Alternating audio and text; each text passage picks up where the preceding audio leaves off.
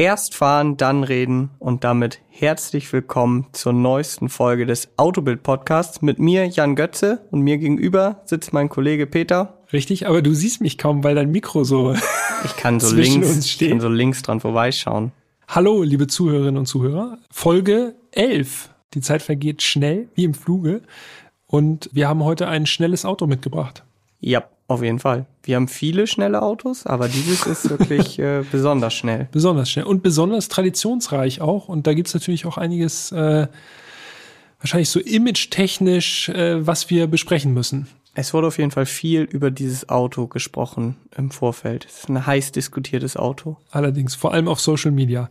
Aber bevor wir wirklich zumindest akustisch auch verraten, welches Auto das ist, einmal kurz der Sound bitte. Und ab.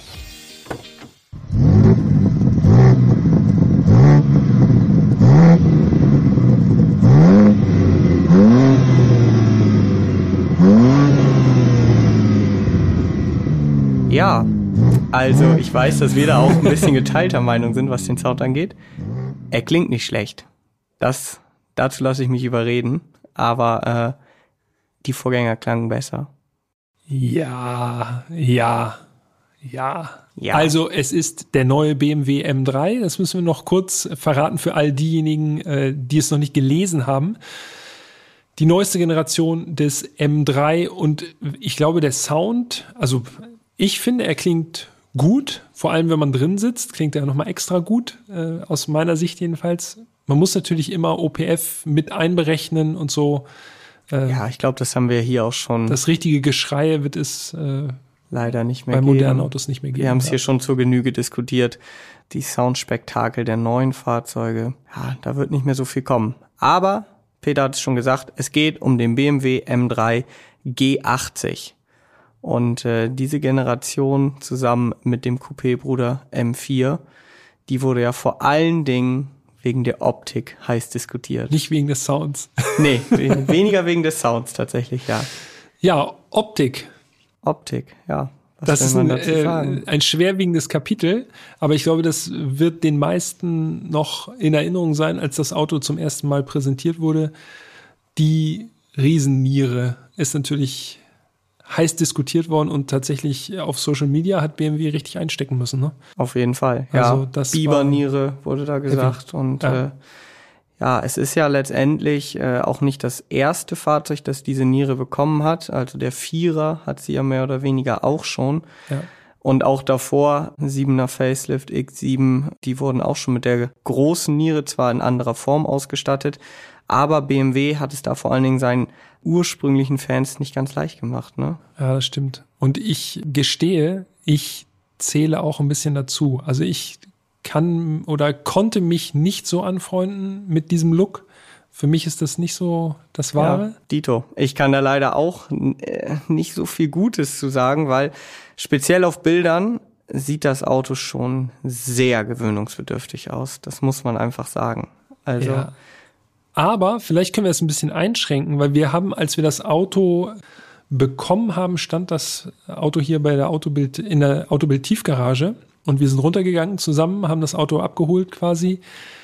Und der erste Eindruck war, also ich kann nur für mich sprechen, ich war so, okay, ja, das ist ein M3. Ähm, ich habe mich allerdings über die Zeit tatsächlich an den Look recht gut gewöhnt und muss sagen, also der, ohne Scheiß jetzt, äh, ohne Scheiß, die, ohne Scheiß, ohne, jetzt, Scheiß. ohne Witz. ähm, diese große Niere ist gar nicht mal das, was mir optisch dann so hängen geblieben ist, dass es mich stören würde. Also ich habe mich relativ schnell dran gewöhnt. Ich finde auch, dass das Auto in Realität, also jetzt abseits von Fotos, sieht das Auto anders aus und es wirkt anders und es sieht besser aus, meiner Meinung nach. Ja, klingt jetzt tatsächlich wie so ein Marketingspruch, weil BMW das ja auch schon mehrfach immer wieder betont hat, dass der M3 und auch der M4 in Realität anders aussehen oder anders wirken. Ich kann dir da recht geben. Also man muss tatsächlich auch mal jetzt eine Lanze brechen. Ich habe schon vorher gedacht, wenn ich dann mal einen M3 oder einen M4 der aktuellen Generation im Straßenverkehr gesehen habe, der sieht gar nicht so schlecht aus, wie ich gedacht hätte. Speziell in dunkleren Farben, weil da die ja. Niere auch gar nicht so stark auffällt. Ja. Also bei einem schwarzen Auto, wenn die komplette Front schwarz oder dunkel ist, fällt das mit der Niere gar nicht so auf. Und ich gehe sogar noch einen Schritt weiter, auch wenn ich äh, das vor einem Jahr oder anderthalb nicht gedacht hätte. Ich habe mich sogar inzwischen an die Niere vom 7er Facelift gewöhnt und finde sogar, dass sie gar nicht schlecht aussieht. Also okay. das ist tatsächlich für mich, glaube ich, echt so ein Learning. Vielleicht am Anfang kann man sagen, ja, gefällt mir jetzt nicht, aber ich muss es dann erstmal sehen. Und beim Siebener? Echt? Ja, also. nee, da muss ich sagen, also beim Siebener, ich finde, da wo die wo eine Chromumrandung um diese Riesennieren mhm. ist, da komme ich nicht ganz. Ich finde, nicht beim ganz Siebener passt optisch. es irgendwie, weil das Auto halt riesig ist. An welches Auto ich mich bisher immer noch nicht gewöhnt habe und vielleicht auch nicht mehr gewöhnen werde, ist der normale Vierer. Durch diese Chrom, mhm. da hast du nämlich recht, durch diese ja. Chrompunkte in der Niere, bei dem wirkt es einfach egal welche Farbe, meiner Meinung nach unstimmig. Uns würde natürlich auch eure Meinung interessieren. Äh, oh ja. An dieser Stelle kann ich sie wieder droppen. Unsere E-Mail-Adresse. Wenn ihr sagt, die große Niere ist fantastisch oder das Gegenteil oder eine ganz andere Meinung dazu habt, dann schreibt gerne an podcast.autobild.de und ihr landet direkt bei Jan und bei mir im Posteingang. Und dann können wir auch mal so ein Stimmungsbild machen. Und ich glaube, wir versprechen nicht zu viel, wenn wir sagen, wir machen natürlich auch noch mal zwischendurch mal ein paar Sonderfolgen, abseits Auf von Autos. Fall. Also mit Zuschriften, äh, mit Neuigkeiten, Updates, was auch immer. Specials. Specials. Und da nehmen wir sowas natürlich auch gerne nochmal auf. Also beteiligt euch gerne. Wir freuen uns auf eure Meinung, was ja. das Thema angeht. Weil es ist ja tatsächlich, muss man sagen, zumindest auf Social Media ist es ja immer noch heiß diskutiert. Ich habe ja gesagt, die Niere ist gar nicht mehr das, was mir optisch so in Erinnerung geblieben ist. Mhm. Bevor wir jetzt einmal um das Auto rumgehen akustisch, eine Kleinigkeit, die mir beim M3 kleben geblieben ist, und zwar der hintere Radlauf, da ist so eine Kante. da hast du dich richtig drin. Ja, ist, der, der M3 ist ja ein Viertürer. Das äh, ist vielleicht auch nicht allen bekannt, aber das muss noch mal kurz erwähnt werden. Der Übergang von hinterer Seitentür zu Radlauf, da ist so eine Kante, so dass äh, BMW die normale Dreiertür verwenden kann. Und ich finde, diese Kante, die stört mich, auch weil es ein wirklich lausiges Detail jetzt gerade ist, die stört mich tatsächlich im Endeffekt ein bisschen mehr als die Niere. Aber overall. Da bist äh, du wahrscheinlich der Einzige, dem das so geht. Achtet mal drauf, wenn ihr einen seht. Oder wenn ihr euch die Bilder bei uns anschaut auf Instagram, autobild.de, da auch gerne nochmal vorbeischauen. Ich möchte noch gerne als Denkanstoß zu dieser ganzen Diskussion mitgeben, dass wenn man jetzt einfach mal so 15, vielleicht 18 Jahre zurückgeht, gab es ja schon mal bei BMW äh, eine Designsprache, die zumindest damals extrem heiß diskutiert wurde. Und da spreche Jau. ich von der Bangle-Era. Mhm. Und äh, wir Chris erinnern Bangle, uns genau ja. 7er E65, 6er E63, E64 und auch der 5er E60, E61. Ja. Speziell 7er und 6er wurden damals wirklich geroastet für ihren aufgesetzt wirkenden Kofferraumdeckel. Ja.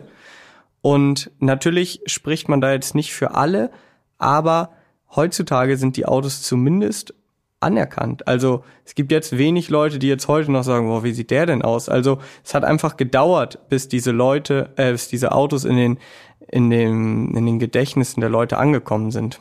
Ja, vielleicht ist das aber auch so ein grundsätzliches Phänomen, dass man über sowas dann in der Rückschau ein bisschen äh, gnädiger urteilt, äh, als Zeitgenossen quasi, äh, weil einfach die Technik sich auch weiter verändert. Man sieht das ja zum Beispiel bei Porsche 911, ne? da ist ja mhm. jede Generation äh, da, oder bei jedem Facelift, wenn neue Technik Einzug hält, dann sagen die Hardcore-Fans, oh, das ist jetzt aber nicht mehr das Wahre. So und äh, ja. wenn dann die neue Generation erstmal kommt, dann sagen sie, ah ja, die letzte Generation, das war noch der echte. So, mhm. aber das braucht halt einfach immer ein bisschen Zeit, vielleicht auch um zu erkennen, was man verloren hat mit, den, mit der nächsten Generation. Okay, wir springen zurück in die Tiefgarage, würde ich vorschlagen. Jan und ich steppen darunter ähm, und der M3 steht schon parat. Rückwärts eingeparkt. Wir können also die Niere gleich betrachten. Genau, er springt uns quasi mit der Niere direkt an. Die Farbe Toronto, Toronto Rot, Rot Metallic. Ja. Metallic Lack. Also im Grunde würde man sagen, es ist so ein ja, es ist einfach rot, so ein richtiges, sattes Rot. Genau, Nur. jetzt kein Bordeaux-Rot oder so, kein Rot-Orange, wirklich ein Rot-Rot. Aber ich finde, auch wenn wir den zuerst in der Tiefgarage gesehen haben, aber auch draußen, sah der Lack wirklich auf den ersten Blick gar nicht nach Metallic aus. Ja. Sah aus wie ein Unilack eigentlich. Ja, genau. Nur wenn man ganz genau hingeschaut hat, also ganz nah rangegangen ist, dann hat man tatsächlich die Metallic-Partikel auch gesehen. Ja. Hab am Anfang gedacht, hm, ob das so eine coole Farbe ist. Nach ein paar Tagen habe ich mich eigentlich ganz gut dran gewöhnt. Ist auf jeden Fall, glaube ich, eine eher selten gewählte Farbe für den M3. Das glaube ich auch, ja. 920 Euro Aufpreis kostet die. Ich weiß ehrlich gesagt nicht, ob ich sie gewählt hätte oder wählen würde, wenn ich mir einen M3 jetzt konfigurieren würde. Aber es sieht auf jeden Fall nicht schlecht aus. Das muss ich auch sagen. Mich hat er so ein bisschen an den E92 M3 erinnert, so von der Farbe. Das ist zwar eine andere Farbe, das war so eine Präsentationsfarbe damals. Mm, ja, ja. Äh, vor allem in Kombination mit den Felgen. Also wir hatten so äh, Vielspeichen- oder Kreuzspeichenfelgen da drauf, äh, die auch so äh, glanzgedreht waren oder so bicolormäßig waren. Ja. Fand ich ehrlich gesagt ganz geil. Also ich muss sagen, fand ich ehrlich gesagt schöner als dieses M3 Grün, was jetzt, äh, was jetzt ja, gerade quasi Grün, überall äh, gezeigt wird, so auf Marketingbildern und so. Dieses Grün bläuliche Grün Metallic. Nach der ersten Gewöhnungsphase muss ich sagen, Toronto Rot Metallic ist eine geile Farbe. Auf jeden Fall. Wir hatten allerdings ein paar Wochen vorher schon mal einen M3 Competition in der Tiefgarage. Der war äh, Frozen Blue, mhm. also mattblau und das hat mir persönlich jetzt auf den ersten Blick noch besser gefallen.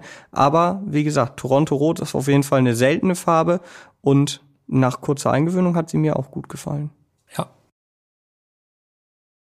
M3 bedeutet ja stärkste Variante vom Dreier BMW. Anders als man erwarten würde, ist er allerdings an der Front nicht wirklich Dreier BMW, sondern eher M4 beziehungsweise Vierer. Andere Scheinwerfer, über die Niere haben wir schon gesprochen. Schürze ist natürlich dann auch dementsprechend mit Lufteinlässen versehen und so weiter. Also er sieht, wenn man genau von vorne drauf guckt, sieht er schon eher aus wie ein Vierer oder ein M4. Also da gibt es keine Unterschiede. Und das wäre ja auch ein Ansatz, den ich mir so gedacht habe. Man hätte es ja auch so machen können, dass man den M4 eben mit dieser Niere präsentiert mhm. und den M3 analog zum Dreier mit einer normalen Niere. Und somit hätte man dann auch den Kunden quasi die Wahl gelassen, möchten sie diese Niere, wenn sie ein Coupé möchten, müssen sie diese Niere nehmen, oder ja. möchten sie vielleicht sogar die normale, schlichtere Niere, dann hätten sie einen M3 nehmen können. Da hätte man eine noch größere Vielfalt. Ja. So hätte ich es mir gewünscht. Das wäre gut gewesen, aber da hätte wahrscheinlich die äh, Rechnungsabteilung oder die, äh, die Controller hätten bei BMW wahrscheinlich gesagt, nein, geht nicht, weil wir sehen ja auch, RS6 und RS7 von mhm. Audi teilen sich auch eine Front. Das ist natürlich Gleichteile auch in dieser Fahrzeugkategorie Klar. immer gern gesehen bei den Controllern. Ja, natürlich. Aber, Aber für die Kunden wäre es vielleicht noch mal cooler gewesen. Außerdem hätte mich dann interessiert, wieso die Splittung ist, weil beim Vorgänger war es ja schon so, dass deutlich mehr M4 rumgefahren sind ja. als M3. Ja. Per se ist, glaube ich, einfach das Interesse am M4, weil es ein Coupé ist, deutlich größer.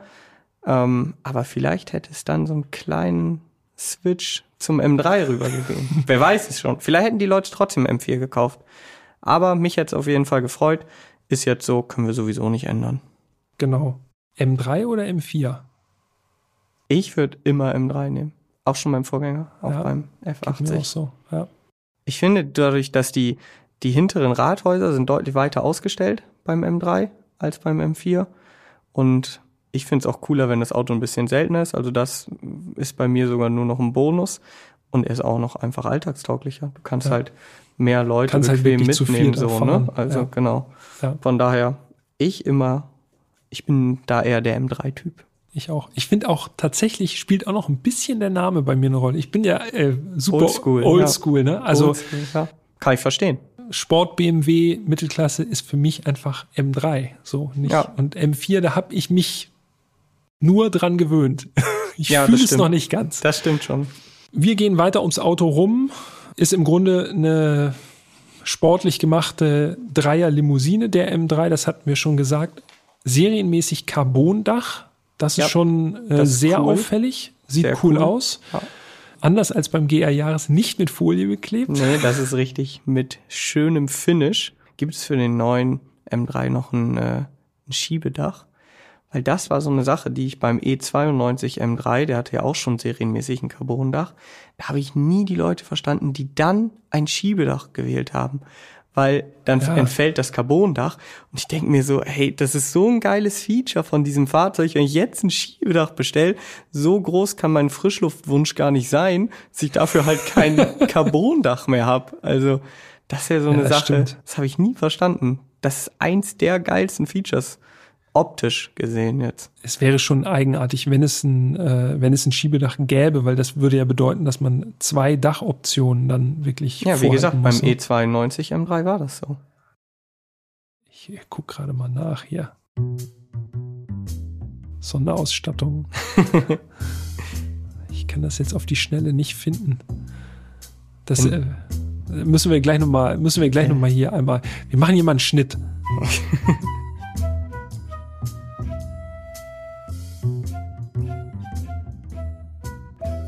Da sind wir wieder. Haben uns durch den Konfigurator geklickt. Und, Jan? Ja, es gibt noch das Glasdach elektrisch mit Schiebe- und Hebefunktion. Kostet keinen Aufpreis. Aber ja, wie gesagt, also das wäre wirklich nee. eine Option, die würde ich niemandem raten zu wählen. Bitte nicht. Nee, das würde ich auch nicht. Nee, kann man nicht. Geht nicht. also geht schon, aber nee, lieber das Carbondach. Ja, also unser Fahrzeug hatte das Carbondach und außerdem sogar noch das Carbon-Exterieur-Paket. Und das ja. beinhaltet gleich mehrere Sachen, also zum Beispiel die Außenspiegelkappen, zumindest so der obere Teil. Dann haben wir den Diffusor in Carbon, den, die Abrisskante auf dem Heckdeckel ist ebenfalls in Carbon. Mhm. An der Front noch die Lufteinlässe so umrandet. Ja, genau, also die Lufteinlässe rechts und links der Niere Genau, äh, ja. Da sind auch so Carbon-Inlays drin. Komischerweise sind beispielsweise diese M-Kiemen, äh, also äh, seitlich auf dem Kotflügel, mhm. die sind dann glanzschwarz geblieben. Da hätte mhm. ich gedacht, okay, hätte man auch noch Carbon machen können, aber ist wahrscheinlich auch wieder ein, Aber die Seitenschwelle sind ja am unteren Part, glaube ich, auch glanzschwarz. Ne? Ja, genau. Okay, ja, ja, wahrscheinlich deshalb. Es gibt ja übrigens auch noch, für die Leute, denen das auch noch nicht reicht, gibt es ja auch noch die M-Performance-Parts, ne? Die hatte unser Fahrzeug jetzt nicht. Für alle, die diese Teile nicht kennen, könnt ihr ja mal googeln. Die sind auf jeden Fall für den extrovertierten Fahrer, sage ich mal, ja. Also neben so ganz wilden Dekors in den M-Farben gibt es da auch noch einen äh, Heckflügel, also mhm. starren Heckflügel. Mhm. Das ist aber noch nicht das wildeste Teil. Ne? Nee, das wildeste Teil ist eigentlich die M-Performance oder M, äh. M, Performance Parts, äh, die Endrohre, also die, die Auspuffanlage, Sportabgasanlage. Da stehen die Rohre so schräg in der Mitte. Also vier Rohre sind es geblieben, mhm. Die so, ja, so schräg in der Mitte gestellt sind. Das ist nicht mein Geschmack. Das nee, muss ich ganz klar sagen. Nicht. Also ich finde, dass das, gerade das Heck vom M3 finde ich gelungen. Das sieht richtig geil ja. aus, finde ich. Richtig stämmig. Unten zweimal zwei Endrohre. Nebeneinander, nicht übereinander, nicht schräg genau, oder so. Nebeneinander, keine klassisch. Experimente. klassisch. Finde ich, sieht super aus. Ja, auf also, jeden Fall. Macht was her. Gerade von hinten sieht man nämlich auch beim M3, das, was ich vorhin schon mal angesprochen hatte, dass die Rathäuser halt richtig schön ausgestellt sind. Das sieht man dann gerade von hinten oder auch von schräg hinten richtig gut. Und allein deshalb lohnt es sich meiner Meinung nach schon den M3 zu nehmen. Ja. Rundum außen finde ich Niere beiseite äh, ein gelungenes Auto. Also sieht echt Auf schick aus. Vielleicht sollen wir noch erwähnen, dass der Wagen Mischbereifung hat, also 19 mhm, Zoll Felgen genau. an der Vorderachse, ja. 20 Zoll Felgen an der Hinterachse und äh, speziell an der Hinterachse stehen die Räder auch richtig schön bündig zur Karosserie. Also wie gesagt, so von schräg hinten ist eigentlich meine Lieblingsperspektive beim M3, weil da sieht er richtig bullig und stämmig aus. Ja, stimmt. Also äh, alleine schon vom Auftritt finde ich, ist das äh, wird das schon dem Ruf gerecht. Also das ist schon schon amtlich. Die Leute gucken schon, aber dazu kommen wir noch. Für all diejenigen, die sich äh, gefragt haben, wie wohl diese Felge heißt, äh, die wir auf dem Fahrzeug hatten, das ist, ich habe gerade noch mal hier, wo der Konfigurator gerade offen war, habe ich noch mal nachgeschaut. Das ist die Doppelspeiche 826M in Bicolor. Finde ich, steht im Wagen auch ausgezeichnet, muss ich sagen. Auf jeden Fall. Sieht ja. äh, richtig gut aus. Passt. Das passt. Okay, außen sind wir rum. Dann würde ich sagen, springen wir mal in den Innenraum. Und da erwarten uns tolle Sachen. Ja, ich habe noch quasi ein Twitter-Ding zwischen Innenraum und Außen. Jo. Und zwar hatten wir eine Sonderausstattung, die sich auf beides bezieht. Und zwar ist das die oder das M Racetrack Paket. Und äh, das kostet nicht nur 15.500 Euro, also oh. Andere Leute kaufen sich dafür schon ein Auto. Das ist hier eine Sogar Sonderausstattung. Neuwagen. Genau, ja. ein Neuwagen. Aber es beinhaltet eben auch ziemlich viel. Und zwar haben wir da zum einen, um außen zu bleiben, die Carbon-Keramikbremse. Mhm. Die erkennen wir eben an den ja, goldenen Bremssätteln. Und die alleine kostet, wenn man die nicht in diesem Paket bestellt, kostet die schon mal 8.200 Euro. Man sollte das eben nur im Hinterkopf behalten, wenn man denkt, 15.500 ist ja wirklich eine saftige Summe. Dann ist da außerdem enthalten, äh, sind da die Carbon-Schalensitze. Da kommen wir gleich nochmal zu. Oh ja. 3.800 Euro kosten die separat. Mhm. Wir haben ebenfalls das M-Drivers Package inklusive. Mit mehr Endgeschwindigkeit? 290 statt 250. Ja. Auch nicht unwichtig für Leute, die eben gerne schnell fahren. Kostet sonst 2450 Euro. Wenn wir jetzt nur diese drei äh, Punkte schon mal aufaddieren, dann sind wir ja schon bei 14.000 Euro, über 14.000 Euro. Und dann fällt einem auf, okay, klar ist das immer noch viel Geld, aber wenn man diese Extras sowieso wählen würde, macht es Sinn, die gleich im Paket zu nehmen. Denn in diesem Paket ist außerdem noch Head-Up-Display und ein paar Kleinigkeiten sind da auch noch enthalten. Also das sollten wir noch mal ganz kurz sagen, hatte unser Testwagen auch an Bord. Ja. Und auch äh, zu Recht, würde ich sagen, weil ganz viel davon ist echt grandios. Auf jeden Fall. Ja. Zum Beispiel, und damit sind wir im Innenraum, die erwähnten Carbonschalensitze mit zu den geilsten Sitzen gehören, äh, die ich so besessen habe. Zumindest ja. für eine kurze Zeit. Das stimmt tatsächlich. Also ähm, vielleicht habt ihr die schon mal auf Bildern gesehen. Die haben wie beim Vorgänger auch äh, am Rücken quasi so Durchlässe, wo man tatsächlich von hinten durchfassen kann. Aber es sind eben auch. Also so rechts und links der Wirbelsäule genau. sozusagen, wenn man drin sitzt, sind halt ja so Schlitze Ausschnitte. Nach hinten, ne? ja. Aber es sind halt auch wirklich echte Schalensitze. Also oftmals werden ja Sportsitze schnell Schalensitze genannt, mhm. aber in diesem Fall sind es echte Schalensitze. Zwischen den beiden im Schritt gibt es noch so ein, eine Carbon-Auflage oder ein Carbon-Detail, ja. was sich mir jetzt nicht ganz erschlossen hat, was das genau da macht man muss es sich so vorstellen, es ist so ein Huggel zwischen den Oberschenkeln, äh, so dass man wirklich, äh, und das ist auch das, das Grandiose an diesem Sitz, man sitzt wirklich wie in so einer Passform. Also man ja. ist reingepasst in den Sitz und es ist, ja, kaum noch Bewegungsfreiheit. Und genau das will man ja haben. Also äh, natürlich die Arme kann man noch bewegen und die Beine, äh, so dass man die Pedale bedienen kann auch. Aber äh, das ist schon richtig, richtig, richtig, richtig guter Sitz. Also auf jeden Fall. Vergleichbar mit der Porsche Carbonschale, genau, würde ich sagen. Porsche Vollschalen sitzen. Das sind auch so die einzigen Sitze von einem Großserienhersteller, die mir jetzt so einfallen, die vergleichbar sind. Ich würde aber sogar fast sagen, vom Gefühl her, dass die BMW-Sitze im Beckenbereich noch mal krasser zupacken. Ja. Also noch mehr Seiten halt da unten bieten. Es ist auch alles sehr tief. Ne? Also die ja. Sitzposition ist enorm tief. Richtig geil. Genauso will man es doch haben in dem sportlichen Auto. Also wirklich, wer sich ein M3 kauft, der sollte schon diese oder Sitze M4. oder ein M4 sollte ja. schon diese Sitze mitordern, weil es ist zwar ein bisschen beschwerlich beim Ein- und Aussteigen, das gebe ich zu. Also es ist äh, ja. Ich hatte ja. ein, zwei Beifahrer, die vielleicht jetzt nicht so autoaffin waren, die gesagt Klar. haben, was ist hier denn los? Man fällt so ein bisschen rein, wenn man es nicht gewohnt ist und man muss natürlich auch so, so ein bisschen vorsichtig sein, so ein bisschen über die Kante sich heben, damit man nicht da immer schön rüberrutscht, weil dann sieht dieser Sitz wahrscheinlich nach 10.000 ja. Kilometern aus wie sonst was. Also da sollte man natürlich ein bisschen vorsichtig sein, aber das ist halt ein Schalensitz. Also was willst du erwarten? Wenn, wenn der keine hohen Seitenwagen hat, ist es kein Schalensitz mehr. Ja.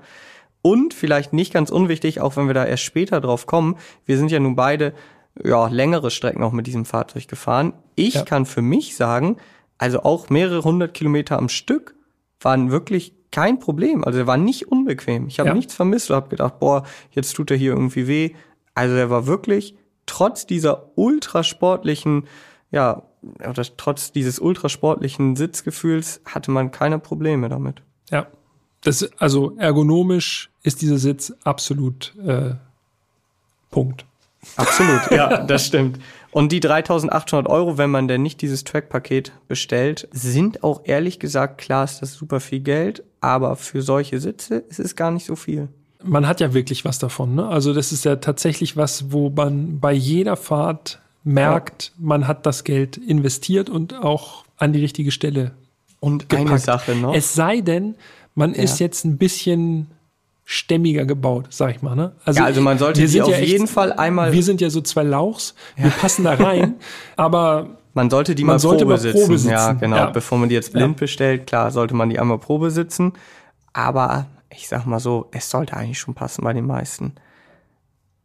Wichtig noch, hast du dich mal nach hinten gesetzt im M3? Einmal kurz, ja. Dafür alleine lohnt es sich schon, diese Sitze zu bestellen, denn die komplette Rückseite ist aus Carbon. Ja. Dafür würde ich schon hinten mitfahren. Ja. In meinem eigenen Auto, um mir nur diese Sitze anzugucken. Sieht schon mal geil aus. Ja. Richtig nice. Es ist im Grunde so, als hätte man in Anführungszeichen in eine brave Limousine Rennsitze eingebaut. Ne? Genau. Und das ist, und Inklusive so, der Konsolen auch, weil die genau. auch so tief sind. Ja, also ich weiß gar nicht, ist da überhaupt noch was unter den Sitzen? Ich kann mich, ich habe ehrlich gesagt nicht drunter geguckt, aber es fühlt sich so an, als würde man echt auf dem Bodenblech sitzen. Und sie haben ja sogar Sitzheizung. Ja. Porsche hat in den Vollschalensitzen keine Sitzheizung, nur in den Klappschalen. Also, ihr merkt, diese Ausstattung, sofern ihr da reinpasst, solltet ihr auf jeden Fall bestellen ist ein Muss unserer Meinung nach. Verkaufsgespräch. Ja. Schalensitze machen wir mal einen Haken dran. Was äh, haben wir noch an M3-spezifischen Zutaten im Innenraum? Vielleicht bevor wir dazu kommen, noch eine Sache, die uns ja beiden relativ, ja, eigentlich quasi in dem Moment, in dem wir ins Auto eingestiegen sind, aufgefallen ist. Ein kleines Detail, wo sich BMW wirklich Mühe gegeben hat. Ähm, mhm. Bei BMW, den aktuellen Modellen, kann man ja Fahrer einrichten. Dann nennt man eben sich selbst oder macht verschiedene Fahrerprofile für sich und seine Frau oder seine Kinder. Und BMW hatte schon ein Fahrerprofil voreingestellt. Da mag jetzt der ein oder andere sagen, das ist natürlich irgendwie Nerdkram. Aber ich für meinen Teil finde solche kleinen Details wirklich sehr cool. Und zwar haben sie den, das Fahrerprofil nach unserem Podcast benannt. Danke, BMW. Erst fahren, dann reden, inklusive unseres Bilds sogar. Also ich finde, das sind coole Details, hat mich gefreut, hat bisher auch noch kein anderer Hersteller so gemacht. Vorbildlich, vorbildlich. Wo wir gerade da sind, ich fand es richtig geil, dass das Auto, wenn man quasi das im Infotainment anguckt, äh, mhm. also Startbildschirm, äh, da wird das Auto angezeigt, dass das das Auto war, in dem man drin saß. Ne? Also ja. die Farbe passte. Ja. Das ist auch noch mal sowas. Das sind äh, wahrscheinlich sind das dann irgendwie ein paar Euro die es kostet und andere Hersteller sparen sich das ein. Aber das ist wirklich geil, wenn du in ein rotes Auto einsteigst und infotainmentmäßig wird dir auch dieses Auto angezeigt. Ja. Hammer. Es hätte ja auch ein ganz normaler Dreier sogar sein können, ne? Das wäre ja. wahrscheinlich vielen auch nicht unbedingt direkt aufgefallen. Genau. Ich muss noch mal ganz kurz zu den Sitzen zurück, damit wir das Schon noch mal. Wieder? Ja, nochmal. Aber jetzt geht es nicht um den Sitz an sich. Also unser Wagen war außen rot und innen schwarz. Ganz schlicht, das haben wir nämlich noch nicht gesagt. Ja. Es gibt nämlich für den M3 und den M4 auch wirklich ganz, ganz wilde Farbkombinationen im Innenraum. Also mhm. man kann Kyalami Orange nehmen. Das ist wirklich ein ziemlich knalliges Orange, was so ein bisschen ins Bräunliche geht. Gibt es diesen, diesen Sitz dann eben komplett in Orange.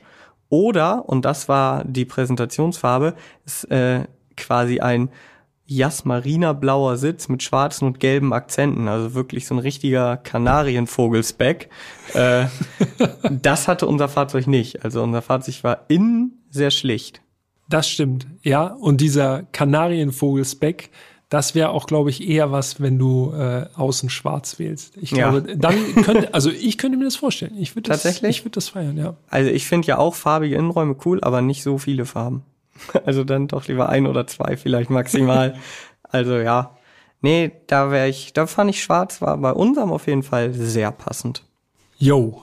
Was haben wir sonst noch M3-mäßiges? Wir haben natürlich das M-Sportlenkrad drin gehabt mit äh, frei konfigurierbaren M-Tasten. Genau. M1 und M2, da kann man sich dann quasi Fahrprogramme direkt auf, äh, auf diese Taste legen und muss nicht lange irgendwie Einstellungen durchgehen im Infotainment, sondern hat das direkt griffbereit.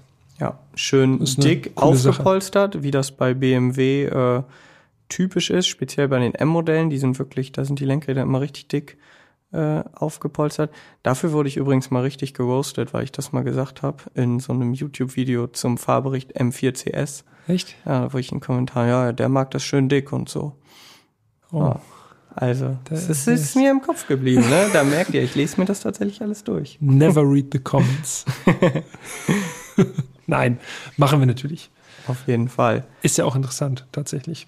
Kommen ja auch äh, oft wirklich gute Hinweise durch die Kommentare. Ja, auf jeden äh, Fall. Man kann ja, muss, müssen wir ehrlich sagen, man kann auch nicht an alles denken. Die Zeit ist oft begrenzt. Manchmal äh, und manchmal man muss man auch einfach. Muss man sich was, muss man was nachreichen einfach. Ja. Ne? Also das Oder man irrt sich, das kann auch passieren, ja. Kann auch einfach passieren. Bei den Details, ähm, ein Detail, was jetzt nicht neu ist, was ich aber immer noch, auch nach Jahr, ja, ich glaube, es gibt schon ein paar Jahre, nach ein paar Jahren immer noch gut finde, sind die Sicherheitsgurte mit M-Farben. Ja. Also schwarze Sicherheitsgurte, aber mit so einem ganz feinen M-Trikolore eingewebt.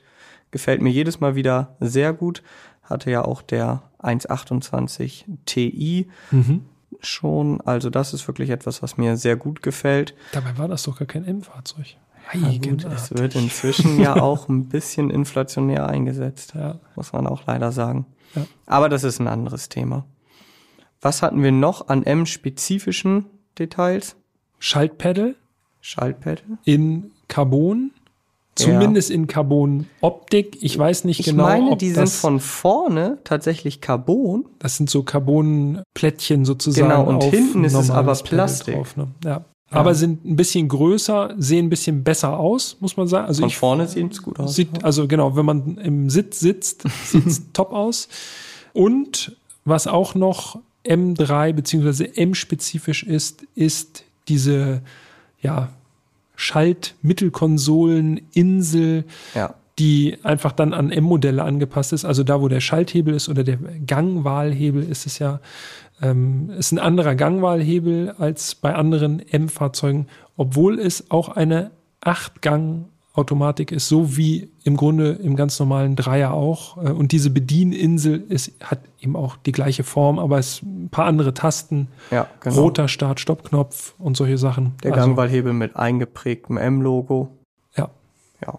Also es sind Kleinigkeiten mit Ab Ausnahme der Sitze. Und kleines Detail beim Gangwahlhebel, das ist nicht so, dass diese, ähm, also in anderen BMWs ist ja sozusagen einfach nur man schaltet so quasi die Fahrstufen von oben nach unten durch. Mhm.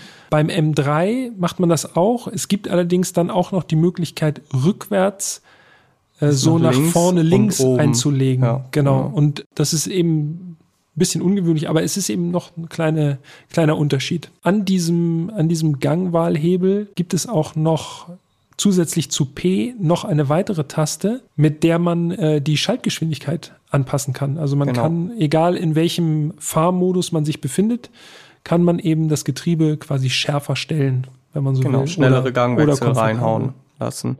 Das hatte BMW ja auch schon bei älteren Modellen. Ich weiß gar nicht, wo sie es zuerst hatten. Ich vermute fast beim M3 E46. Beim SMG, ne? Genau. Würde ich auch sagen. Ich weiß ich glaube, nicht, ob der E36, e den gab es ja auch schon mit SMG. Ich glaube, der hatte das aber noch nicht.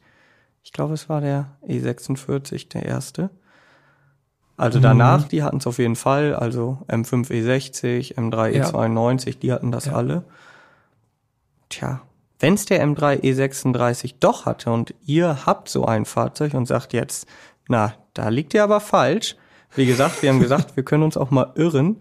Schreibt uns also dann gerne an unsere E-Mail-Adresse podcast.autobild.de und dann werden wir in einer der Special-Folgen äh, quasi das nachreichen. Entweder zu Kreuze kriechen oder triumphieren. Oder, ja, dann schreibt uns ja wahrscheinlich keiner, dann müssen wir selber nachgucken. Ansonsten ist der Innenraum relativ standardmäßig Dreier. Natürlich mit Carbon, Carbon-Dekor ja. versehen. Das sieht äh, gut aus. Ich finde ja immer noch, auch wenn ich das schon oft gesagt habe, aber äh, Dreier-Innenraum für mich einer, eines der besten Cockpits. So von der Bedienung, alles ist da, wo man es erwartet. Ja, da, da haben wir uns ja schon mehrfach zurecht. drüber unterhalten. Top. Das Einzige, was mir halt nicht gefällt, und da bleibe ich auch bei, ist, dass man eben den Tacho, wenn man nicht den Digitaltacho einstellt oder auf das Head-Up-Display schaut, dass man den meiner Meinung nach nicht gut ablesen kann. Das sind ja gegenläu mhm, gegenläufige, quasi Tacho und Drehzahlmesser sind gegenläufig und ich finde, man kann es nicht gut ablesen. Das ist mein Kritikpunkt, habe ich auch schon beim so. Einser. Aber jetzt mal was anderes. Das Display beziehungsweise die Grafiken sind, haben wir vergessen, die sind natürlich auch M3-spezifisch. Also diese Anzeige, die wird dann ganz stark reduziert. Ja. Das hat ein normaler 3er BMW halt auch nicht. Ne? Also nee, da genau. ist schon, äh, das ist dann schon ziemlich Racing-mäßig, was da gezeigt wird. Das stimmt tatsächlich. Ich muss ja jetzt nochmal sagen, jetzt kann ich nochmal eine Anekdote hier raushauen. Und zwar, als ich das Auto bei dir abgestellt habe, also ich habe dir den M3 ja vorbeigebracht, danach bin ich dann umgestiegen in einen Audi S3, jetzt ja auch nicht gerade ein unsportliches Auto, mhm. aber dieser direkte Umstieg, nachdem ich drei, vier, fünf Tage nur M3 gefahren bin, hat mir erstmal vor Augen geführt, wie sportlich der M3 ist. Also ja. ich bin in den S3 gestiegen und wie, der hat ja auch Sportsitze und so ja. und dachte, krass, was ist das denn hier? ist hier ein komplettes man Sofa. Sitzt so hoch, man sitzt so hoch, bequem, gar kein also Seitenhalt. So ja. Alles war so komplett lasch und dabei ist es ja auch schon ein Sportmodell, klar, ein anderes Kaliber als der M3, aber das war nochmal so dieser Aha-Moment für mich, nachdem ich ein paar Tage mit dem M3 gefahren bin und man sich da ja dann doch schnell dran gewöhnt, war das so krass. Ja. Der ist wirklich richtig sportlich, der M3. Ich bin mit unserem Kollegen Moritz Doka, schöne Grüße an dieser Stelle, Moritz, äh, bin ich rumgefahren und er hat ein Foto von mir gemacht, während ich fahre im M3, also von hinten rechts, mhm. wegen der Carbonschalensitze, um das irgendwie einmal festzuhalten quasi. Und erst auf dem Foto ist mir aufgefallen, wie tief man sitzt. Und es ja. fühlt sich wirklich so nach Track-Tool an. Ne? Also äh, es ist bin ja groß, 1,95, ja, ja, ja. äh, es ist einfach unglaublich viel Platz nach oben noch. Mhm. Das ist einfach, das, ich finde, das macht es tatsächlich dann aus. Äh, Sitz, Lenkrad, und das war's. Also das, ja. das reicht auch völlig, was die Differenzierung angeht zu einem normalen Dreier, weil äh, ich brauche dann nicht noch im Dreier ist ja auch gut. Irgendwie so. noch irgendwas für die Show oder so. Das, ja. das sind die essentiellen Dinge. Das stimmt. Ich muss jetzt sagen, quasi, wir bleiben jetzt noch mal kurz im Innenraum, weil wir kommen ja auch zu den Fahreindrücken. Und das erste, also du bist ja die ersten paar Meter gefahren. Das erste war, als ich mich hinter Steuer gesetzt habe und mich quasi mit diesen Sitzen und allem akklimatisiert habe, ist mir eine Sache aufgefallen, wo ich dann doch ein bisschen enttäuscht war. Und zwar hat der aktuelle M3 keinen Powerdome mehr auf der Haube. Das stimmt. Und ja. Was, was er hat, sind diese Aussparungen, so dass die quasi die Nieren wachsen so in die genau. Haube rein. Also das sind so quasi so Huckel in der Haube, wo dann so als würden, ja, als würden die da eben rauskommen aus der Haube. Ne? Genau. Ja. Aber die Stimmt, Vorgänger, sowohl ja. der F80 als auch der E90 oder E92, die hatten halt immer noch charakteristische Powerdomes, die man eben auch sah, wenn man hinterm Steuer saß. Ja. Und das hat der neue nicht mehr. Und da wir ja schon gelernt haben, dass wir ewig gestrig sind und auch an den alten Modellen hängen, fand ich das äh, ein Detail, das äh, ich ein bisschen vermisst habe hinterm Steuer. Okay. Dir ist es gar nicht aufgefallen. Ist mir, ist mir ehrlich, ja, hätte ich, hätte jetzt mich jemand gefragt, dann ja, aber ich habe so tief gesessen, yeah. ich konnte kaum, kaum die Haube erkennen. So. Genau, mit 1,95 konntest du kaum über das Lenkrad gucken. das glaubt dir auch keiner. Auf den ersten Metern, ne? Mhm. Äh, da ist mir aufgefallen, was dieses Auto an Aufmerksamkeit schon erregt. Ja. Das war wirklich, also ich würde sagen, so podcast-technisch Rekordaufmerksamkeit. Ja. In meinen Augen, ja, vielleicht der Bentley. Ich wollte gerade sagen, der Bentley, halt ein gelber Bentley. Aber pass auf. Pass auf. Jetzt kommt's. ja. Als wir aus, dem, aus der Tiefgarage hier von der Autobild rausgefahren sind, die Ampel, die zweite Ampel auf dieser mhm. ersten Fahrt, direkt so, was werden die gewesen sein? Elf, zwölfjährige Jungs mit ja. original mit also wirklich komplett der Kiefer im Grunde ausgehängt, irgendwie weit aufgerissene Münder und Augen. Ey, die, die haben richtig, die haben richtig Auge gemacht, auf jeden auf Fall. Auf jeden Fall, ja. Das, das zweite, keine 50 Meter weiter, hinter uns, Fünfer Touring, so vertretermäßig irgendwie so ein bisschen. Ich gucke in den Rückspiegel, der Typ holt sein Handy raus an der Ampel, macht schnell ein Foto vom M3, so während wir an der roten Ampel stehen. Ich dachte, ey, krass. Und das Ganze ging weiter und weiter und weiter. Ja, das stimmt. Man hat wirklich sehr viel Aufmerksamkeit mit dem M3 bekommen. Egal, wo man hingefahren ist, die Leute haben auf jeden Fall wirklich ganz ordentlich geschaut. Ich habe eine Liste gemacht. Pass auf. Muss ich mich zurücklehnen? Kann ich mir bequem Ich glaube, du kannst dich zurücklehnen. Es sei denn, du hast auch eine eigene Liste mit äh, Begebenheiten. Also, äh, ich habe aufgeschrieben, Motorradfahrer im Gegenverkehr gibt Daumen nach oben, als er auf der Landstraße dem M3 begegnet. Fand ich krass. Generell Motorradfahrer reagieren irgendwie noch mal heftiger auf den M3, habe ich festgestellt, als andere Menschen. Äh, Die sehen schöne immer Grüße an dieser Stelle. potenziellen Gegner oder potenzielles Opfer in diesem genau. Motorradfahrer drehen sich grundsätzlich nach dem M3 um. In einem Wohngebiet in der Tempo 30 Zone, wo man vielleicht mit dem M3 rein optisch jetzt schon eher vielleicht zum Fremdkörper werden könnte, eine ältere Dame, habe ich mir aufgeschrieben hier, hier steht es, eine ältere Dame mit Fahrrad guckt den M3 an und grinst über das ganze Gesicht und nickt mir freundlich zu. Also bitte, ey, was, also die ist auf jeden Fall nicht auf Social Media ja. Wenn du das mal nicht falsch interpretiert hast.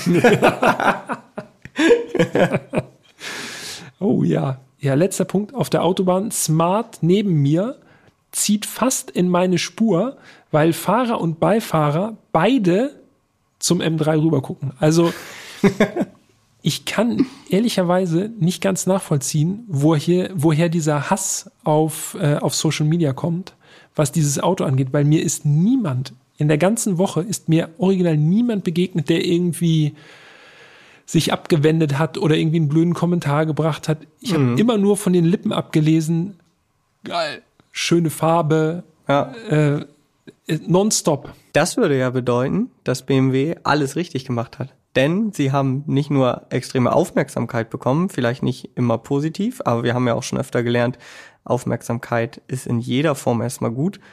Aber wenn jetzt wirklich dann in der realen Welt die Leute davon überzeugt sind oder dieses Auto feiern, ja, dann ja. alles richtig gemacht. Tja. So, jetzt, ich bin sprachlos jetzt. Ich bin, du bist jetzt auch ich sprachlos. Hab, ich habe meine Liste abgehakt. Das ist alles, was ich mir vorgenommen hatte für heute. Okay, so, fertig. Ja. Dann, äh, dann übernehme ich. Und ich kann ja in Bezug auf die Fahreindrücke nochmal sagen, also ich war ja doch ein bisschen skeptisch, was das Auto an, an sich angeht, ähm, weil ich eben auch unsicher war wegen der Optik von vornherein. Und äh, ich äh, bin auch schon mal über einen längeren Zeitraum den aktuellen M5 Competition gefahren. Der Wagen ist wirklich, da brauchen wir nichts zu sagen, ist perfekt. Also das ist unfassbar schnell, das Auto. Das kann tatsächlich richtig Spaß machen.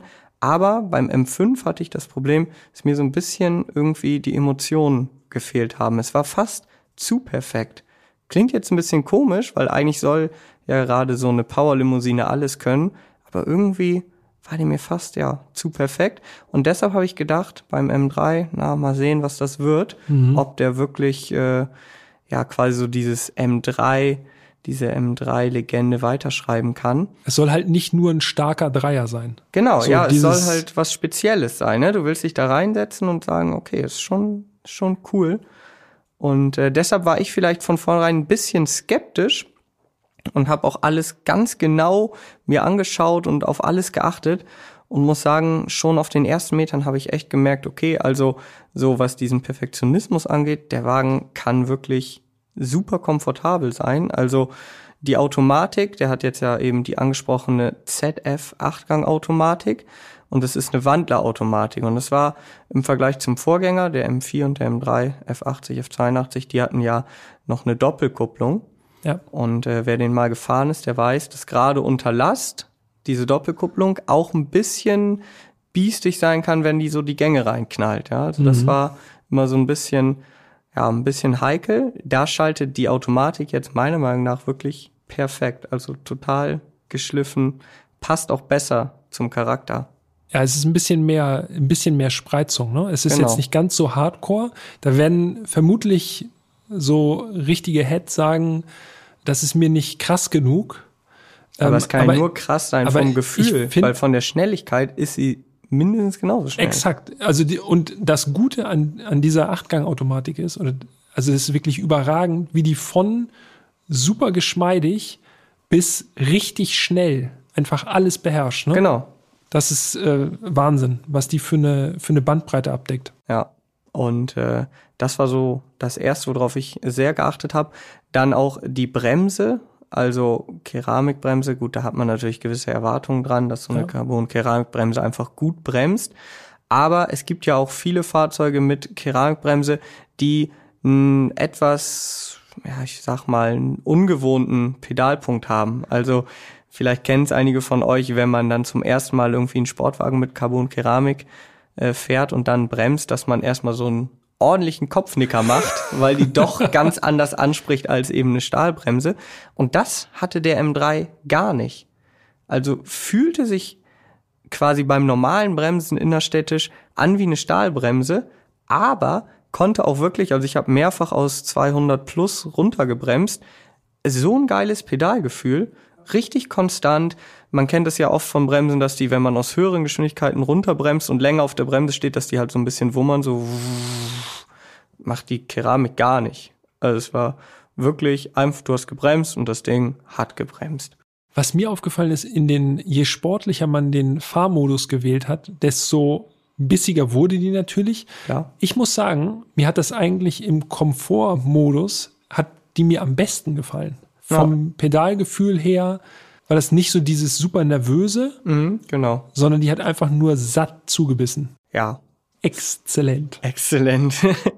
Fahrwerk, man merkt schon natürlich, das ist straff. Das ist jetzt nicht so wie bei einem normalen Dreier. Aber. Naja, der normale Dreier ist jetzt auch nicht. ja, nicht aber so, das ist halt auch nochmal straffer. Klar, also ja. es ist natürlich auch, ein Dreier ist jetzt nicht äh, sehr komfortabel oder ist nicht überkomfortabel, aber beim M3 hat man schon noch mal gemerkt, dass es noch mal eine Ecke straffer ist. Ja. Aber auch nicht unangenehm in meinem in meiner Wahrnehmung, aber du fährst da bei dir immer durch Kopfsteinpflaster. Wie war das? ja, war schon, also ich hatte ja schon mal einmal gesagt, so Track-Tool-mäßig, tatsächlich mhm. hat es mich daran ein bisschen erinnert. Also das, das ganze Fahrzeug ist einfach, fühlt sich extrem verbindungssteif an. Das ist äh, gut fürs Fahrwerk, das kann dann gut arbeiten. Kopfsteinpflaster, gerade so welliges Kopfsteinpflaster, das äh, haut schon gut rein. Also ähm, wenn es eine einigermaßen, eine einigermaßen ebene Straße ist, dann würde ich sagen, ist der M3 doch alltagstauglich.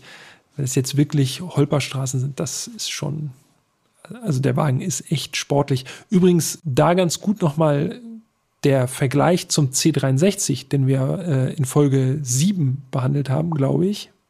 War ja. es Folge 7? Ja, ne? Folge ne? 7. Ja. Mhm.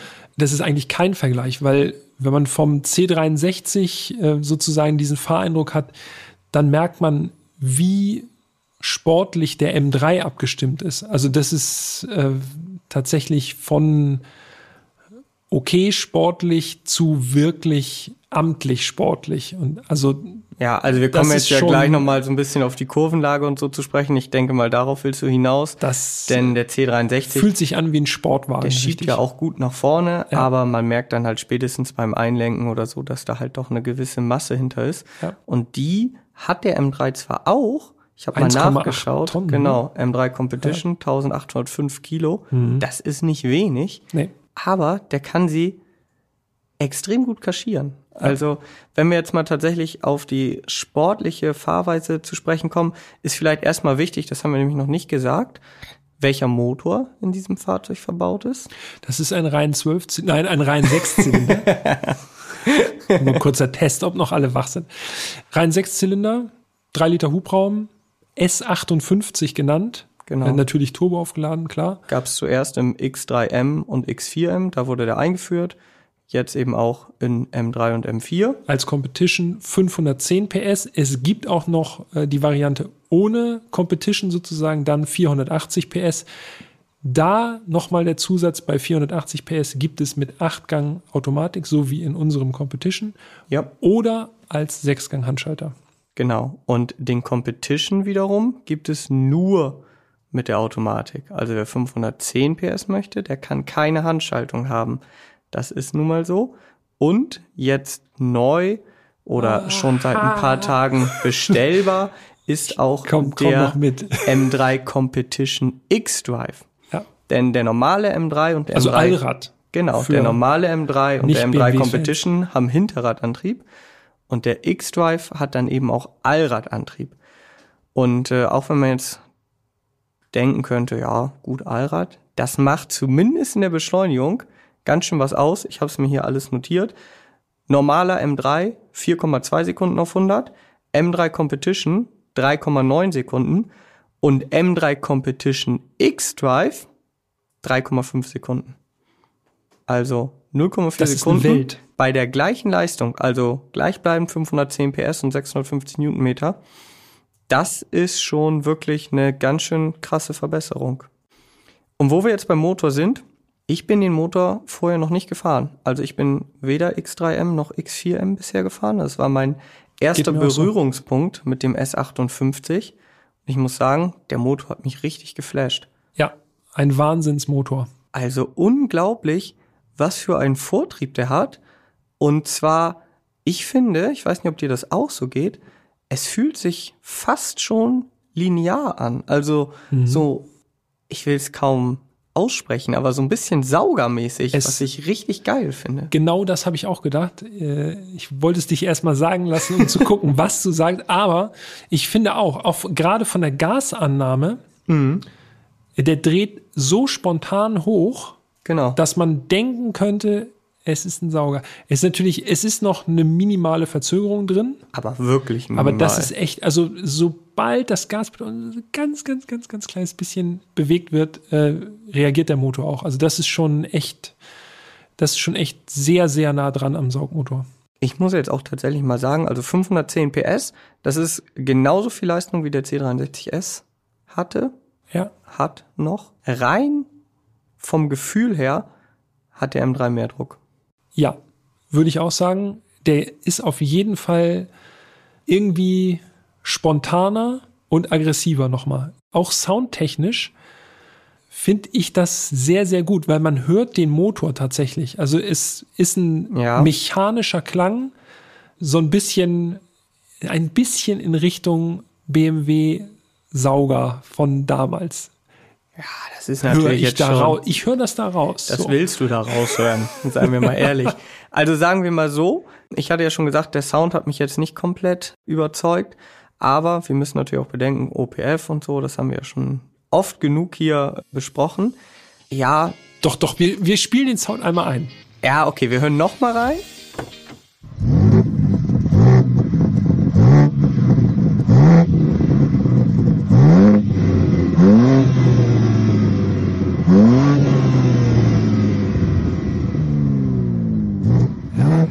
Also ich bin zufrieden mit ja, dem, was ich höre. Ja, der Sound ist, der ist gut.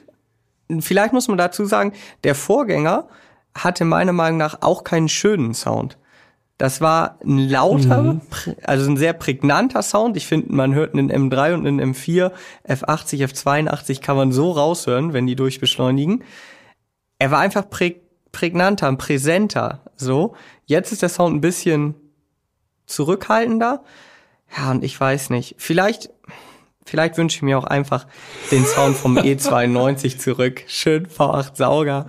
So, ich weiß, ja, also du hast natürlich recht. Man kann wahrscheinlich auch einfach wenig mehr rausholen, so. Aber ich hätte mir trotzdem mehr Sound gewünscht. Also, wie gesagt, ich finde, man hört den Motor sehr schön raus. Und was auch noch dazu kommt, was auch so ein bisschen in Richtung Sound geht, ist, ich hatte zumindest das Gefühl, dass ein bisschen weniger Dämmung drin ist im Auto. Okay. So Steinchen im Radkasten und so. Also, das kann ich jetzt nicht beweisen, ne? aber mir kam es so vor, als würde man ein bisschen mehr mitbekommen davon und dass da irgendwie ein paar Gramm Dämmung vielleicht sogar noch äh, eingespart worden sind, was ich äh, charmant finden würde. Beweisen kann ich es jetzt nicht, aber den Eindruck hatte ich auf jeden Fall. Kann auf jeden Fall sein. Ich war zu, zu sehr damit beschäftigt, mich auf das Fahrverhalten zu konzentrieren. ich glaube, jeder von uns, äh, der gerne mal ein bisschen sportlicher fährt, hat ja so seine Hausstrecke oder ich sag mal so seine Autobahn-Auf- und Abfahrten, wo man dann doch mal ein bisschen schneller fahren kann, um dann auch mal das Fahrwerk zu testen. Und äh, das habe ich natürlich auch mit dem M3 gemacht. Und ich muss sagen, Alter, das hat mich hier richtig, richtig überzeugt. Also der Wagen hat ja eine komplett neue Vorderachse bekommen und die macht sich sowas von bemerkbar. Ich muss wirklich sagen, ich bin gefühlt selten ein Auto mit Frontmotor gefahren, was sich so punktgenau und so direkt platzieren lässt beim Einlenken. Ja. Ich habe auch dran gedacht, ich bin, äh, es gibt äh, ja so Autobahnkreuze, wo man dann irgendwie so das Kleeblatt einmal abfahren genau, kann. Genau, rauf, runter, rauf, das runter. Das war gut. Ja, genau. Und da merkt man dann ja auch, wie so ein Auto liegt. Genau. Und ob man nachkorrigieren muss, nachjustieren, ja. so. Also das ist wirklich wie gesagt, also das kenne ich wirklich sonst nur von Autos mit Mittelmotor oder so, dass die so, so gut liegen. Im, mich hat es so ein bisschen an Porsche GT-Modelle erinnert. Gerade ja. so GT3 oder so. Man merkt es vor allem dann, und der M3 gehört für mich absolut dazu, zu diesen Autos, wenn man Auto normal bewegt und man merkt schon, es fährt sich richtig geil. Also das ist so, äh, man muss dafür gar nicht so schnell fahren, sondern einfach nur so die Lenkradbewegung, die normalen Lenkradbewegungen, so dass man schon Feedback bekommt, dass man denkt, okay, die, der, das Auto, das kann ja. auf jeden Fall was. Das ist richtig wach, das fühlt sich richtig einfach ja einfach so präsent an und M3 gehört auf jeden Fall dazu, so wie 911 GT3 im Grunde auch. Das sind so Autos, da kannst du auch langsam fahren richtig drin genießen. Ja, auf jeden Fall. Aber Schnellfahren macht auch richtig Bock. Ja, ja. Und Schnellfahren äh, kann der M3 natürlich auch. Also ja. der ist natürlich, wir haben es jetzt ja schon gesagt, so der Druck ist amtlich, die Kraftentfaltung richtig schön. Ich meine 650 Newtonmeter Drehmoment, ne? Ja, das, auf jeden Fall. Das drückt schon. Ja, das drückt, das drückt tatsächlich so viel, äh, dass wenn die Hinterreifen noch kalt sind, mhm. dass dann das Heck ganz schön leicht wird. Ja, ja. Ja, also, ja aber das, das, ist kein Wunder. So. Ich wollte gerade sagen. Aber wenn man nicht dran denkt und man äh, das das erste Mal erlebt, also der ist schon, man fährt die Reifen danach erstmal ein bisschen eher warm. Fahraktiv. Ja, fahraktiv, fahraktiv. Ist der Wagen. Aber ja, wenn, wenn, die Reifen erstmal warm sind, ist es echt erstaunlich, dass eine 1,8 Tonnen Limousine mit Hinterradantrieb, äh, mit Hinterradantrieb so nur. durch die Kurven fährt. Das ja. finde ich nämlich auch. Ja. Weil wir dürfen nicht vergessen, dann eben, der hat dann nicht plötzlich in der Kurve Allrad. Also der hat dann immer noch Hinterradantrieb und fährt dann eben so gut dadurch. Das ist schon beeindruckend. Balance, und Reifen. 10 Punkte. Ja, 100 Prozent. Reifen ist auch ein gutes Stichwort, denn der M3 äh, wird mit Pilot Sport 4S ausgeliefert. Mhm. Ich habe gelesen, sogar äh, quasi speziell für diesen M3 und M4 entwickelt. Der Reifen ist eine Macht. Ja, das stimmt. Wie gesagt, also äh, Autobahnauffahrten hat das Auto bei mir äh, zu Genüge gesehen und Abfahrten. Bei mir auch. Und man hat ja dann auch schon jetzt inzwischen ganz gute Vergleiche so mit anderen Autos. Da war er auch, ohne dass man es jetzt gemessen hat, so von den Geschwindigkeiten her, vom Gefühl her ganz vorne mit dabei. Also gehörte schon zu denen, die am schnellsten dadurch sind. Ja. Und diese, diese 510 PS, die sind äh, definitiv drin in dem Motor. Also äh, ja, das, also. der streut eher noch ein bisschen nach oben so vom Gefühl. Der war Anders wirklich als richtig früher kräftig. bei BMW Saugmotoren, die ja, Ja. dann doch gerne mal ganz ordentlich nach unten gestreut haben, streuen diese Turbomotoren, würde ich auch sagen, die streuen wahrscheinlich eher nach oben. Ja. Ohne dass wir es gemessen haben, aber das Ja, äh, vom Gefühl her da auf war jeden schon Fall. richtig Action drin. Ja. Und das äh, konnte man auch auf der Autobahn äh, testen. Ich habe das Auto äh, zu dir gebracht, von Bremen nach Hamburg. Die Autobahn war wirklich sehr frei. Also, der hat ja im Drivers Package, das kann man ja sagen, 290 angegeben. Tacho 297 fährt der Wagen. Ja. Und die fährt er wirklich ohne Probleme. Und man merkt auch, dass da noch richtig was ginge. Also wenn da nicht der elektronische Begrenzer wäre, würde da noch richtig was gehen. Ich finde es ein bisschen schade. Die 3 kmh, einfach nur so für die Optik, hätten sie mir noch gönnen können, ne? Damit wenigstens 300 auf dem Tacho stehen. Tja, oder so wie bei Motorrädern, die hatten es irgendwann, ich weiß nicht, ob es noch so 2,99, ist, dann ja. bleibt er bei 2,99 stehen und man merkt aber, es geht doch noch weiter. Ja, also auch geradeaus kann der M3 schon ganz ordentlich. Was mir aufgefallen ist, ich äh, bin ja auch ein bisschen Autobahn gefahren. Ab und zu bin ich dann auch auf der Autobahn geblieben, noch ein Stück, äh, ohne abzubiegen. Das Getriebe finde ich auch richtig gut, weil es hält im manuellen Modus die Gänge auch. Also Mhm. das ist jetzt vielleicht eine Binsenweisheit, aber das ist eigentlich auch ein Muss. Also selbst bei Kickdown Ja. ist der Gang wie äh, fest betoniert und äh, verändert sich nicht. Das so muss das sein bei einem sportlichen Auto. Okay, kann man sagen, ja, das erwartet man auch, ja, aber ist ja auch nicht überall der Fall. nicht alle also Fahrzeuge, von ja. daher finde ich noch eine kurze Erwähnung wert. Auf jeden Fall. Jetzt haben wir ja wirklich ganz schön viel gelobt. Haben wir denn auch Kritik, was jetzt das Fahrverhalten angeht oder Fahreindrücke? Also ist dir noch was aufgefallen oder fällt dir was ein? Ihr hört schon. Da fällt ihm gar Stille. nichts ein. Ich war und bin immer noch begeistert vom M3. Ja, geht mir ganz genauso. Ich bin komplett geflasht, wie der Wagen fährt. Ich habe lange, lange überlegt, was mir nicht gefallen hat. Und äh, es gibt letztendlich nichts. Also, Ja. was das reine Fahren angeht, man könnte jetzt natürlich sagen und super picky sein und sagen, ja, der Wagen hat äh, so viele Einstellmöglichkeiten, was die Fahrmodi angeht. Mhm. Man kann ja auch in diesem M1 und M2 kann man dann ja wieder Motor, Getriebe, Fahrwerk, alles getrennt voneinander abstimmen, so dass man sagt, man stellt sich das perfekt zusammen. Ich behaupte jetzt einfach mal, dass wahrscheinlich ein Großteil der Fahrer das einmal macht und dann nie wieder, wenn überhaupt. Viele Ja. werden wahrscheinlich einfach die voreingestellten Modi nehmen und sagen, ich fahre jetzt im Vermute Sport oder nicht. Ja. Das heißt, man könnte jetzt, wie gesagt, picky sein und sagen, es gibt zu viele Einstellmöglichkeiten, aber das ist ja Quatsch, weil du musst sie ja nicht nutzen. Und für die Leute, die sie nutzen wollen, ist es wiederum sehr nice. Von daher, es gibt nichts so. Der M3 ist ja jetzt auch ein Auto, was man vielleicht dann doch noch mal auf der Rennstrecke bewegt oder auf der Nordschleife oder so. Also von daher äh, hat das definitiv auch seine Berechtigung. Ja, außerdem könntest du ja wiederum dann quasi bei dir M1 so einspeichern, wie du möchtest. Mit weicherem Fahrwerk, aber aggressiverem Motor oder sowas. Ja. Also das geht ja alles. Ich muss tatsächlich sagen, auch in Vorbereitung auf diesen Podcast habe ich mich ja dann nochmal intensiv mit diesem Auto auseinandergesetzt. Und für mich ist so das Fazit, dass der M3 von den Autos, die wir bisher gefahren sind, das Auto ist, was mich am meisten überrascht hat. Bei vielen anderen hatte ich eben hohe Erwartungshaltung oder nicht so eine hohe Erwartungshaltung. Aber vielleicht auch, weil ich jetzt vom 128 Ti aus Folge 8 wirklich nicht besonders oder Mhm. eher enttäuscht war, Ja. habe ich irgendwie gedacht, ja, vielleicht wird ja auch nichts. Und auch der M5 Competition, wie gesagt, super geniales Auto, aber für mich zu perfekt, fast schon zu schnell, dachte ich mir so, ja, vielleicht der M3 hat auch so ein bisschen so, ja, so das Ursprungsgehen verloren, aber ich wurde komplett eines Besseren belehrt. Ja, also es ist wirklich ein Sportwagen. Also es ist keine, keine sportliche Limousine, es ist echt Sportwagen-Feeling, Ja. wenn man mit dem, mit dem M3 unterwegs ist. Und ich muss sagen, ich, die Optik das ist wirklich Geschmackssache, aber ihn mal gefahren zu sein und zu erleben, wie das Auto fährt, äh, ja. danach ist die Optik wirklich sekundär, ob man sie jetzt mag oder nicht. Das ist tatsächlich ein echtes Fahrerauto.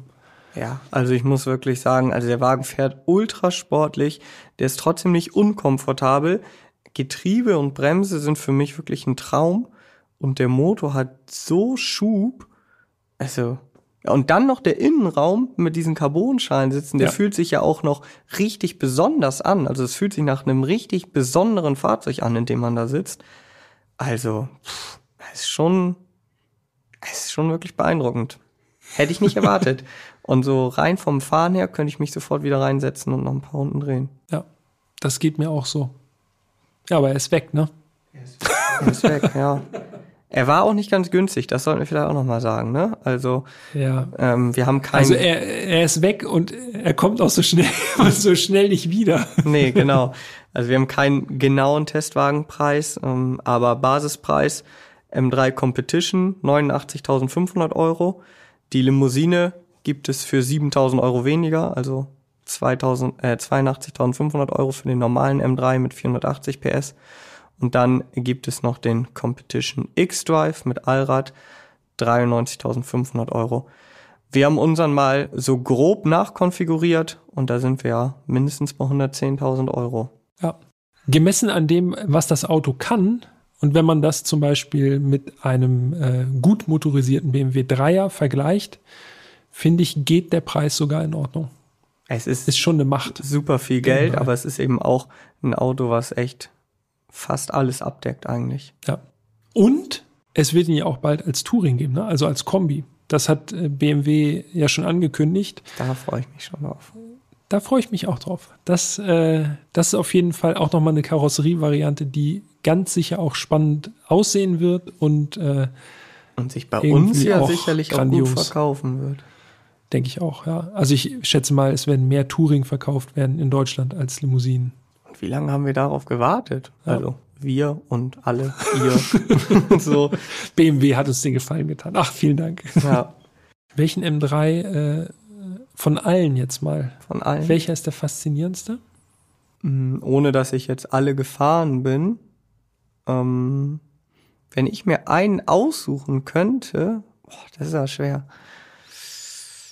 Ich muss selber überlegen. Die Frage ist mir nur spontan eingefallen gerade. Ist ja auch eine gute Frage, aber es gibt wirklich schon sehr viele, sehr geile M3s. Ich glaube tatsächlich, dass ich, wenn ich mir jetzt ein M3 aussuchen könnte, würde ich einen M3 E46 nehmen, aber keinen CSL. Allein schon für mich wegen des Getriebes. Ich würde einen M3 E46 nehmen in Laguna Seca Blau, Handschalter mit Interieur auch in Laguna Seca Blau. Das wäre und den Felgen vom CSL, 19 Zoll Felgen vom CSL da drauf. Das wäre für mich der ultimative M3. Mhm. Carbon Airbox habe ich noch vergessen. Carbon Airbox ja, klingt gut, ja. Ich, ich glaube, ich wäre bei M3 CSL tatsächlich kleben geblieben. Ja, also es gibt E46. so viele geile M3s. Ich finde auch den M3 GT, also E36. Mhm, der dunkelgrüne nice. mit, mit Heckspoiler, ne? Genau, mhm. 356 mal gebaut. Ja. Richtig geil. Aber M3 CRT, die Limousine vom E90 mit den Schalensitzen und so, 67 mal gebaut, auch hammergeil. M3 E30 Sport Evo, für heutige Verhältnisse schwaches Auto. Ja. Von der Motorleistung her. Den bist du mal gefahren, ne? Bin ich mal gefahren. Ja. Fährt sich ultimativ mechanisch. Es, ist, es ist richtig geil. Also nicht vergleichbar mit heutigen, äh, mit heutigen Autos. Ja.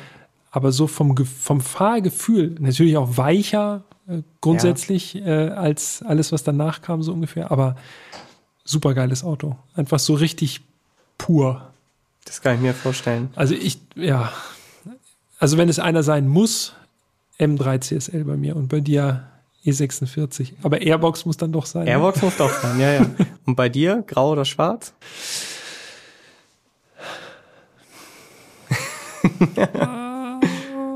schwer zu sagen. Ich glaube grau. Also Silber. Klassisch. Ja, ja Klassisch. doch, ich glaube schon, ja. Da kommt dieses Loch in der Frontschürze, kommt da besser raus. ja. Und euer Favorit? Das würde mich jetzt auch mal interessieren. Ja, absolut. Schreibt uns gerne an podcast.autobild.de. Vielleicht habt ihr ja sogar ein M3. Hängt gerne mal ein Foto an. Äh, das wäre auch interessant zu sehen, was unsere Zuhörer und Zuhörerinnen so äh, an M3s vielleicht in der Garage haben. Man weiß ja nicht, vielleicht ist ja der eine oder die andere Glückliche dabei. Ja, und ansonsten, ich glaube, wir haben genug über den M3 gesprochen. Wenn ich, ich gucke hier so gerade mal aufs Aufnahmegerät, jo, das wird eine lange Folge. Lange Folge.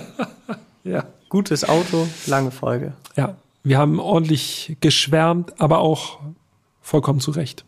Ja, also wirklich, wer auch immer von euch die Möglichkeit hat, egal wie ihm das Auto optisch gefällt. Und wenn ihr sagt, die Karre ist brutal hässlich, fahrt dieses Auto und danach werdet ihr auf jeden Fall wissen, wovon wir hier gerade stundenlang geredet haben. Ja, ich würde sagen, wir runden für heute ab, ne? Auf jeden Fall. Sagen vielen Dank fürs Zuhören. Wir sagen übrigens, das muss ich jetzt an dieser Stelle, wo wir jetzt sowieso schon so überzogen haben, muss ich jetzt auch nochmal sagen, Danke auch an die Leute, die im Hintergrund hier für den Podcast tätig sind, vor allem an den lieben Serda, der das Ganze immer schneidet und unsere ganzen Äs und Ös rausschneidet und äh, glaube ich auch schon so einen Giftschrank hat mit, mit Outtakes. Also wir müssen aufpassen, was wir hier sagen. Das könnte gefährlich werden. vielen Dank dafür. Ja, vielen, vielen Dank. Dank. auch von meiner Seite an Serda.